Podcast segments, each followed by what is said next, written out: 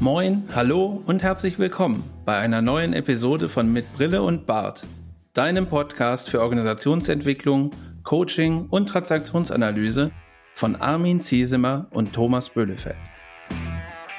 Hier erhältst du Impulse dazu, wie du Beziehungen auf Augenhöhe gestaltest, deine Reflexionsfähigkeit förderst und einen bewussten Umgang mit Sprache lernst. Mein Name ist Thomas und ich wünsche dir viel Inspiration bei dieser Episode. Moin und hallo, liebe Zuhörerinnen und Zuhörer, zur Folge 12 unseres Podcasts mit Brille und Bart.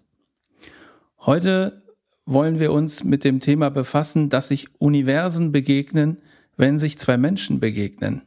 Und der Titel dieser Folge lautet It's Inside of My Head. Und die Ursache ist eine Geschichte, die der Armin mitgebracht hat. Hallo Armin. Ja, hallo Thomas und hallo liebe Hörerinnen, lieber Hörer. Heute gehen wir in eine ganz konstruktivistische Welt. Wir befassen uns mit dem Bezugsrahmen und das ist ein transaktionsanalytisches Konzept, das eben, wie du Thomas so schön gesagt hast, es begegnen sich Universen, wenn sich zwei Menschen begegnen, nämlich unsere ganze Welt. Und in die wir so in uns tragen. Und die Geschichte, die habe ich gehört von Bernd Schmid einmal in Zürich. Bernd Schmid ist ein systemischer Transaktionsanalytiker, der sehr viel gemacht hat im Bereich der Organisation. Und die Geschichte, die ist mir einfach geblieben aus diesem Anlass in Zürich und sie handelt von einem Zen-Schüler und seinem Meister. Und der Schüler, der steht vor einem großen Stein und schaut diesen Stein an. Da fragt ihn der Meister, ist die Stone inside or outside of your head? Der Schüler schaut ihn an und sagt, It's inside of my head. Der Lehrer antwortet dann und sagt, Then your head must be very, very heavy. Thomas, jetzt sitzen wir hier mit ganz schweren Köpfen und Steinen da drin. Wie kommen wir da wieder raus und wie erleichtern wir uns? Das ist ein gutes Beispiel für das Thema, an dem wir heute unterwegs sind, Bezugsrahmen. Es geht nämlich genau um die Wahrnehmung, die wir haben, beziehungsweise genauer gesagt ein Begriff, den ich unheimlich treffend finde, den ich in meiner Ausbildung zur Transaktionsanalyse mitbekommen habe, nämlich gar nicht die Wahrnehmung, sondern die Wahrgebung einer Situation oder einer Umwelt. Welche Bedeutung wir dieser zumessen, hängt ja von jedem selbst ab, von der Wahrgebung, die wir dieser Situation geben. Und deswegen ist der Stein entweder in Gedanken im Kopf oder tatsächlich im Kopf. Und der Kopf ist dann halt echt schwer. Man sagt ja manchmal auch in der Meditation sein Monkey Mind, wo sehr viele Gedanken in unserem Kopf herumkreisen und wir gar nicht mehr wissen. Das stelle ich auch immer wieder fest, so in, in Jobcoachings mit äh, Coaches, die sehr beschäftigt sind, auch mit existenziellen Themen. Und da dann eben diesen Bezugsrahmen verstehen zu wollen und zu, zu verstehen zu wollen, woran denkt dann dieser Mensch in diesem Coaching dann rum. Da hilft mir der Begriff und das Konzept des Bezugsrahmens immer wieder sehr, dass ich das mit mir im Kopf mittragen kann und als Instrument zur Verfügung habe. Der Bezugsrahmen ist ein Konzept von Jackie Schiff und ihren Mitarbeitern. Sie haben gearbeitet mit äh, Schizophrenen. Eine Katexis-Schule haben sie gegründet und die haben dann diese Schule in die Transaktionsanalyse eingebracht. Und laut ihnen liefert der Bezugsrahmen dem Menschen eine allgemeine Wahrnehmungsvorstellungsgefühl und Handlungsschema, das benutzt wird, um sich selbst, andere Menschen und die Welt strukturell und dynamisch zu definieren. Puh, Thomas, das ist eine Definition, die ist in einem Artikel der ZTA, das ist eine transaktionsanalytische Zeitschrift, 1977 so zitiert worden von Jackie Lee Schiff und Aaron Schiff. Und wenn ich das noch einmal lese, dieses Zitat, ein allgemeines Wahrnehmungs-, Vorstellungs-, Gefühls- und Handlungsschema, das bewusst wird, benutzt wird, um sich selbst, andere Menschen und die Welt strukturell und dynamisch zu definieren. Geht's nicht ein bisschen einfacher? Doch, es geht einfacher. Es gibt äh, natürlich auch noch andere Menschen, die sich im Rahmen der äh, Transaktionsanalyse mit, äh, mit dem Begriff des Bezugsrahmens dann beschäftigt haben. Und unter anderem ist das äh, Leonhard Schlegel gewesen. Und der hat eine ziemlich einfache Definition für den Bezugsrahmen gefunden, nämlich er bezeichnet den Bezugsrahmen als Realität, in der jemand lebt. Das ist jetzt aber ganz gut fassbar, finde ich. Die Realität, in der jemand lebt. Das finde ich, das hat etwas sehr gut Verständliches für mich. Obwohl Realität, finde ich, das gibt es doch einfach. Da gibt genau. es ja nicht zu rütteln. Was Wahrnehmung ist, das oder eben Wahrgebung, das ist doch für alle ganz klar. Und ich bin Herr meines Universums und was ich so denke, das gehe ich ja davon aus, dass auch andere so denken. Ist das nicht so? Das ist ja die Annahme, in der äh, verschiedene Diskussionen auch in der Gesellschaft häufig geführt werden, nämlich dass die Menschen davon ausgehen, dass eine Wahrgebung, die man selbst entwickelt hat, auch für andere genauso gültig ist. Und so ist es eben nicht. Der Bezugsrahmen ist hier zu verstehen als eine Art Filter oder Brille, durch die man eben auf die Welt guckt, so. Und diese Brille ist nicht einfach da und selbstverständlich und versperrt den Blick nicht, sondern sie hat Einfluss auf die Wahrgebung für die Situation, die man betrachtet. Und die Brille ist halt bei jedem Menschen möglicherweise total unterschiedlich oder eben nur leicht abweichend. Aber so gibt es nicht eine Realität für alle, sondern es gibt eine Realität für jeden Einzelnen. Ja, ich finde, dass wenn du das, den, das Symbol der Brille verwendest und die Brille, die, die steht ja auch oftmals für, für den Durchblick und wir heißen ja mit Brille und Bart und die Brille, die gibt ja den scharfen Durchblick, meint man. Ich selbst, ich hatte immer wieder mal so einen Traum, in dem meine Brille immer wieder mal ein regelmäßiger Traum zerbrochen ist und da habe ich dann gemerkt, da beginne ich Dinge auch wieder neu zu sehen.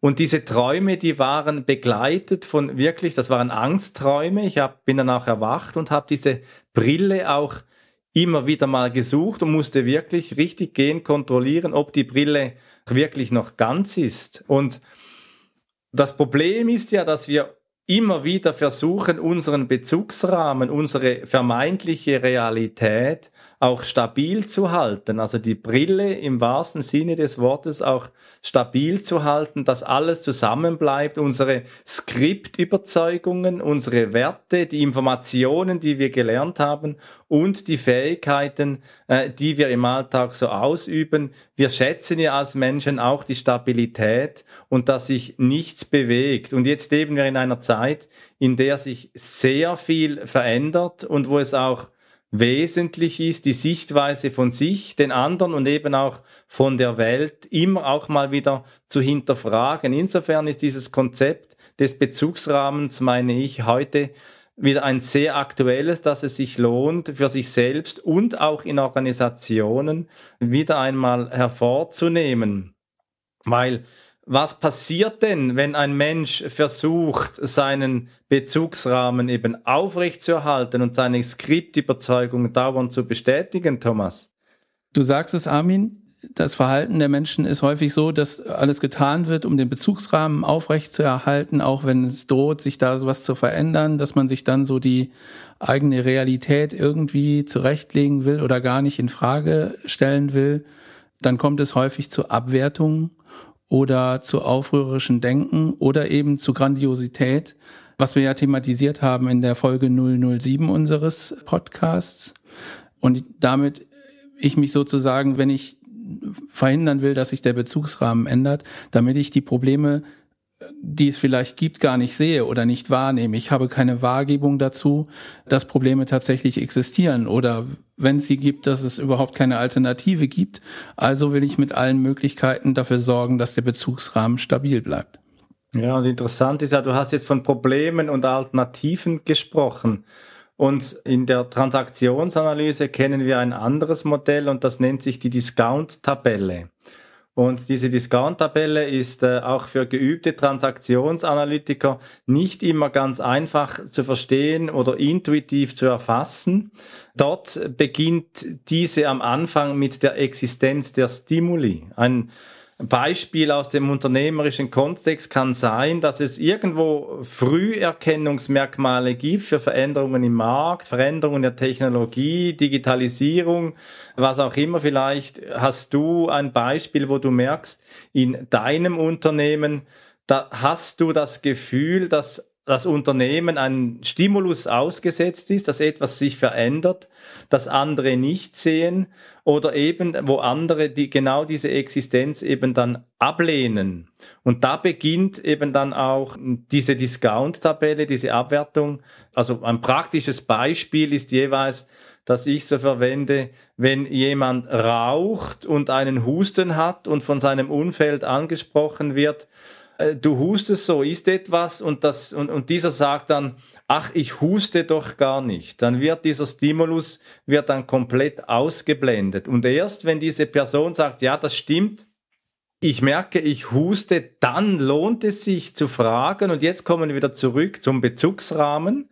Was bedeutet denn dieses Husten für dich? Und dann kann er immer noch sagen, ja, ich bin ein bisschen erkältet und den Stimulus ausblenden, dass es vielleicht etwas mit dem jahrelangen Rauchen zu tun hat. Und so lassen sich eben dann einerseits die Stimuli mit Bedeutung versehen, die Probleme mit Bedeutung versehen oder eben auch dann mögliche Alternativen mit einer Bedeutung versehen. Und wenn wir jetzt uns gewahr werden mit dieser Geschichte, mit dieser kleinen Zen-Geschichte, dass es eben inside oder outside of my head sein kann, dann ist die Bedeutungszumessung, die Wahrgebung, Thomas, finde ich ein ganz schönes Wort, eben sehr breit gefächert. Und jetzt fragst äh, du dich, liebe Hörerin, lieber Hörer, vielleicht der Bezugsrahmen, wo kommt der eigentlich her? Ist der angeboren oder ähm, entwickelt sich der erst? Und in der Transaktionsanalyse ist es halt so, von der Idee her, der Bezugsrahmen entwickelt sich aus dem Eltern-Ich-Zustand, nämlich durch die Einflüsse von Bezugspersonen. Wir hatten das in den Ich-Zuständen, in Folge 1 war es, erklärt, dieses Eltern-Ich, wo Erfahrungen sind, die einem vermittelt werden, die äh, Bezugspersonen mit einbringen. Ähm, und da gibt es dann irgendwelche Definitionen oder Weltanschauungen oder Annahmen, äh, die eben von Eltern oder elterlichen Personen äh, eingebracht werden und so das Denken, Fühlen und auch Verhalten von Personen beeinflussen. In anderen Worten heißt das, der Bezugsrahmen ist so eine Art Filter, hatte ich eben schon mal gesagt, so mit Brille oder Filter, wie wir die Realität sehen, erleben und wahrnehmen. Und die Einflüsse, die aus dem Eltern-Ich sozusagen damit eingebracht werden, die beeinflussen diese Sicht auf die Welt und auf die anderen Menschen und auf uns selbst. Das ist aber nicht die ganze Zeit so, sondern ganz, ganz, ganz am Anfang ist man sozusagen unbeschriebenes Blatt. Das hast du jetzt aber schön gesagt.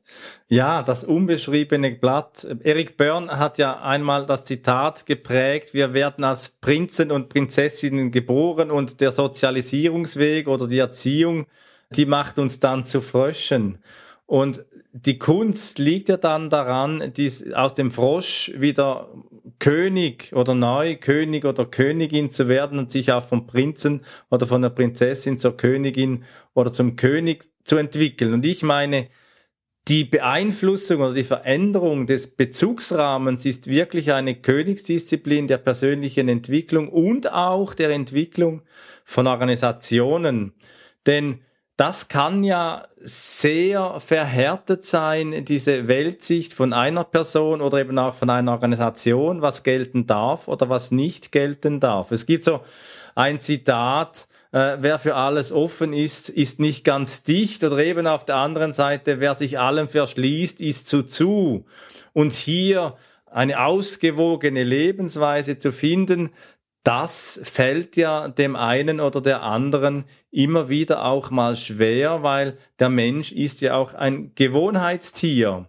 Und du hast jetzt, Thomas, gesagt, dass der Bezugsrahmen aus dem Eltern-Ich kommt, aus den Prägungen und Normen der, unserer Bezugspersonen. Das kann ja auch der Sankt Nikolais sein oder eine spirituelle Figur oder was auch immer. Bei, in den Märchen sind es dann eben diese Königsfiguren oder diese recht- und regelgebenden Figuren, die wir ja uns einreden können oder uns eben so konstruieren können, dass sie eine Gültigkeit haben wie das Gesetz der Schwerkraft und als unveränderbar gelten.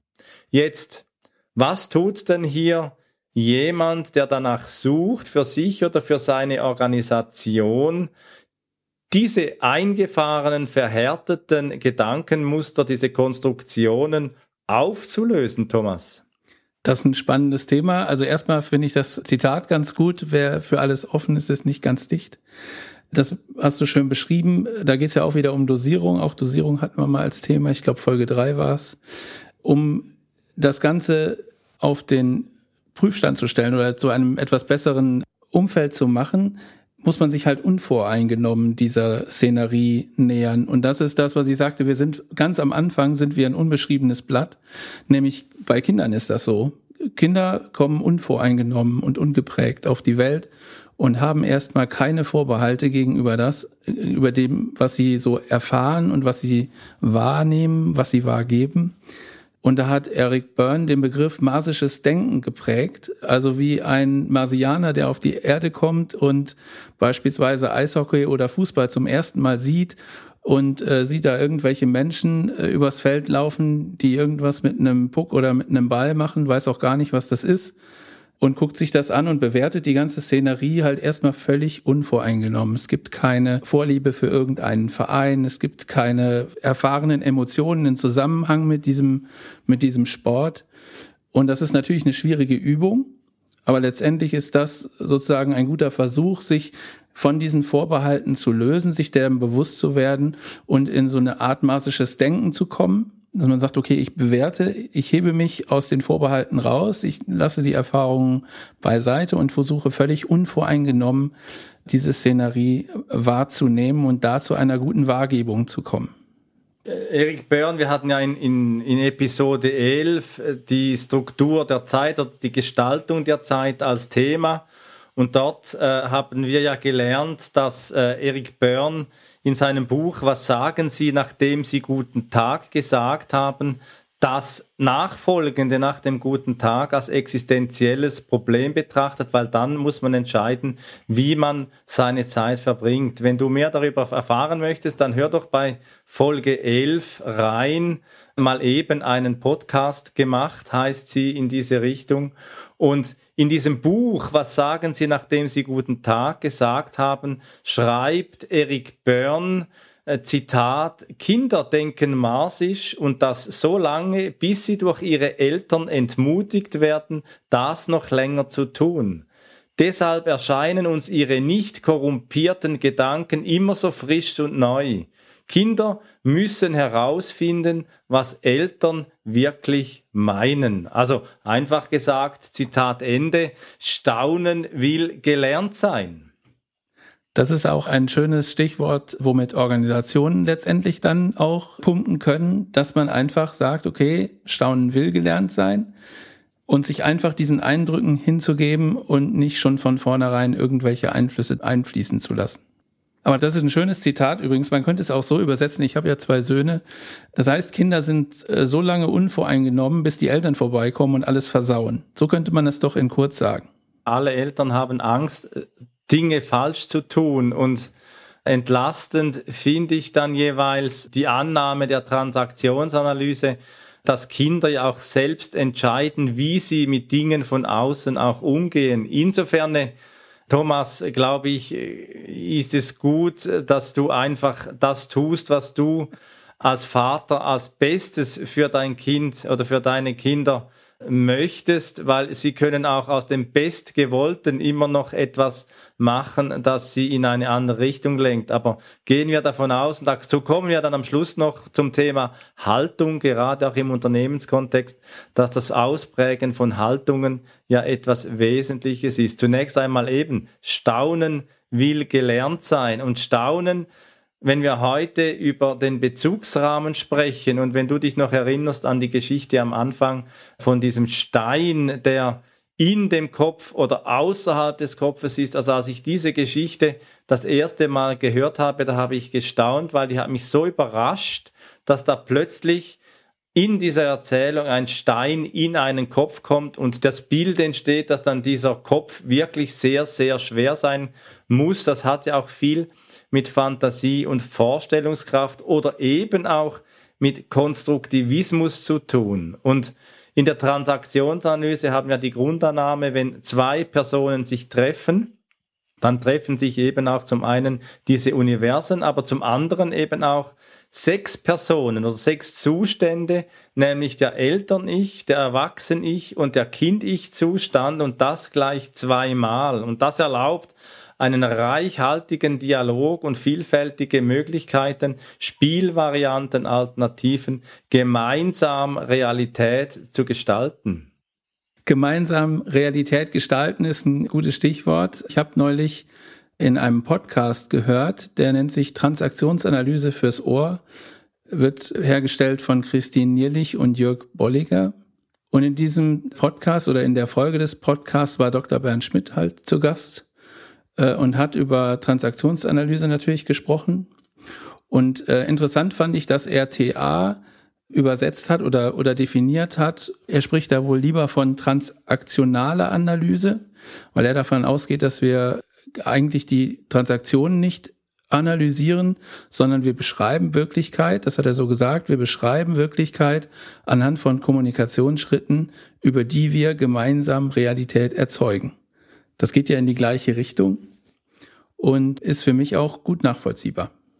Ja, ist für mich auch ein ganz gutes Bild, sich den Konstruktivismus oder eben auch, wir sprechen ja heute vom radikalen Konstruktivismus, äh, irgendwie auch vorzustellen, also davon auszugehen, ich habe meine Innenwelt, meine ureigene Wirklichkeit und erst wenn ich etwas über die Lippen nach außen bringe, dann wird es Welt. Man kann mir nicht ansehen, was ich denke. Manchmal kann man es erraten oder erspüren. Es gibt ja auch so dann diese Übertragungs- und Gegenübertragungsphänomene, die manchmal nicht so ganz zu fassen sind, wo wir merken, wo wir erspüren, was der andere gerade so denkt oder fühlt. Aber eigentlich müssen wir unsere Wahrnehmung immer in der Realität dann wieder prüfen mit dem Gegenüber, ob meine Wahrnehmung oder eben meine Wahrgebung, wie du das so schön sagst, Thomas, dann eben auch prüfen in der Realität und aus unserer ureigenen Wirklichkeit eine gemeinsame Realität schaffen. Und der radikale Konstruktivismus, das ist ja eine, eine Richtung, die davon ausgeht, dass die Realität produziert werden kann, dass die nicht einfach ist, sondern dass das ein Gestaltungselement des menschlichen Zusammenseins eben auch ist und dass es eine Wahlfreiheit gibt, welche Realität wollen wir auch miteinander konstruieren. Und die Ansicht ist da etwa dasselbe, dass wie der Bezugsrahmen, dass man seine eigenen Sinnesreize und seine eigenen Gedächtnisleistungen eben auch eine Bedeutung zumisst und was dann der radikale Konstruktivismus meint, dass deswegen eben eine Objektivität im Sinne einer Übereinstimmung von konstruierten Bildern und Realitäten un unmöglich ist, dass jede Wahrnehmung eben vollständig subjektiv ist und nicht erfassbar ist von jemandem anders. Also zu sagen, ich verstehe dich, das gibt's eigentlich nicht in dieser Welt. Das macht ja eben den Konstruktivismus dann hier so radikal. Nun, Thomas, wenn das so eine Wahnsinnsgeschichte ist mit diesem Bezugsrahmen und man sich eigentlich gar nicht verstehen kann und Kommunikation, wenn sie funktioniert, ein riesiger Zufall ist, was gibt's für Instrumente, doch zu versuchen, gegenseitiges Verständnis zu schaffen. Das ist eine besondere Herausforderung, die auch insbesondere wir beide uns gegenübergestellt sehen, nämlich wenn wir als Berater in Organisationen gehen und ähm, vielleicht sogar auf den ersten Blick oder auf den zweiten Blick nach ein paar Tagen und Unterhaltungen und gucken, feststellen, oh, hier ist irgendwas, hier habe ich was gefunden und da könnte man doch super leicht auch eine Verbesserung erzielen, ist es ja nicht damit getan, oder ist es nicht die Aufgabe, die Leute dazu zu, zu zwingen, sich sozusagen sofort zu verändern? Das geht ja sowieso nicht. Menschen kann man nicht verändern. Menschen können sich selbst verändern, sondern zu verstehen, warum dieser Zustand da nicht als Problem wahrgenommen wird. Und da hilft es häufig, über Fragestellungen die Wahrgebung der Menschen in der Organisation zu erforschen. Und das kann man halt machen, indem man sagen kann, okay, was verstehst du eigentlich unter irgendeiner, irgendeinem Sachverhalt? Wie siehst du dies oder wie siehst du das? Was bedeutet das eigentlich für euch, wenn das so und so passiert? Und was ist eigentlich sinnvoll für euch, wenn ihr das und das betrachtet? Also sie sozusagen dazu zu bringen, darüber zu sprechen, was ihre Wahrgebung in dieser Situation ist. Ja, da sprechen über Sinn, Thomas. Sinn und Unsinn. Wie war das Zitat nochmal? Wer für alles offen ist, ist nicht ganz dicht. Ja, und wer sich in allem verschließt, ist zu zu. Und hier das Gleichgewicht zu finden, das ist wirklich eine Frage, des Maßes verstehen zu wollen. Aber verstehen zu wollen kann man ja eigentlich auch nicht genug. Die Welt des anderen zu verstehen und deswegen auch die wunderschöne Einleitung von dir, Thomas, heute, wenn sich zwei Menschen begegnen, begegnen sich Universen. Wir haben ja so viele Ressourcen und Fähigkeiten in, in uns, die es sich auch lohnt, auszutauschen. Gerade in Organisationen, die eben diese Fähigkeit haben und das Staunen gelernt haben und das auch anwenden können, sind gut aufgehoben. Und gerade wenn es auch Haltung ist, sich in dieser Offenheit, in diesem marsischen Denken auch zu begegnen, wenn man so wirklich diese äh, offene Wiese, so diese unstrukturierten Prozesse eben auch zulassen kann. Wir haben begonnen mit einer Zen-Geschichte aus dem Zen-Buddhismus und wer sich auch mit dem Thema des äh, offenen Geistes sehr beschäftigt hat, ist Shunryu Suzuki. Ähm, er hat sich sehr stark mit dem Thema Anfängergeist beschäftigt und dieser Geist, den wünsche ich dir selbst und auch in der Organisation, in der, unter, der du unterwegs bist und dass er vielleicht auch zunehmend Haltung wird in deiner Unternehmung oder in dir selbst. Shunryu Suzuki sagt, es ist der offene Geist, die Haltung, die sowohl Zweifel wie Zuversicht einschließt, sowie die Fähigkeit, die Dinge immer frisch und neu zu sehen. Nun, das tönt ja so ideal und wunderbar, und dann schließt schon Ryu Suzuki ganz radikal im Sinne des radikalen Konstruktivismus und der Klarheit des Zen-Ans. Und dieses Schlusszitat, Thomas, für heute, das möchte ich gerne dir überlassen. Das ist sehr nett von dir, Armin. Ja, also wir kommen zum Schluss und haben uns für dieses Zitat entschieden, weil es ein guter Punkt ist, um zum Denken anzuregen. Schon Ryo Suzuki sagt, doch Zukunft ist Zukunft und Vergangenheit ist Vergangenheit. Jetzt sollten wir an etwas Neuem arbeiten. Das ist unsere Haltung und so sollten wir in dieser Welt leben. Thomas, danke dir auch für diese zwölfte Folge und äh, den Austausch zum Bezugsrahmen. Wir haben heute wieder sehr viel gelernt, insbesondere zum marsischen Denken und wie man den Bezugsrahmen des Gegenübers erfragen kann. Nun, in der nächsten Folge, der Folge 13, da gehen wir der Frage nach, was es heißt, über den Tisch zu ziehen oder über den Tisch gezogen zu werden. Ich freue mich, wenn du äh, dabei bleibst, wenn du abonnierst und uns Kommentare und Rückmeldungen zu unserem Podcast gibst. Und wenn du ihn irgendwo auf LinkedIn oder in den sozialen Medien siehst, dass du ihn auch likest und teilst. Nun wünsche ich dir eine gute Zeit und äh, genieß deinen Anfängergeist. Wenn dir diese Episode von Mit Brille und Bart gefallen hat, dann zeig uns das mit deinem Like und abonniere gleich den Kanal, damit du keine Folge verpasst. Alle Links zur Folge findest du in den Show Notes. Da findest du auch unsere Kontaktdaten, wenn du uns etwas mitteilen möchtest. Wir sind verfügbar in Deutschland, Österreich, der Schweiz und remote, wenn du Orientierung und Begleitung für deine Veränderungsprozesse suchst. Teile diesen Podcast mit Menschen, die davon profitieren können und lass eine Rezension bei Apple Podcast da.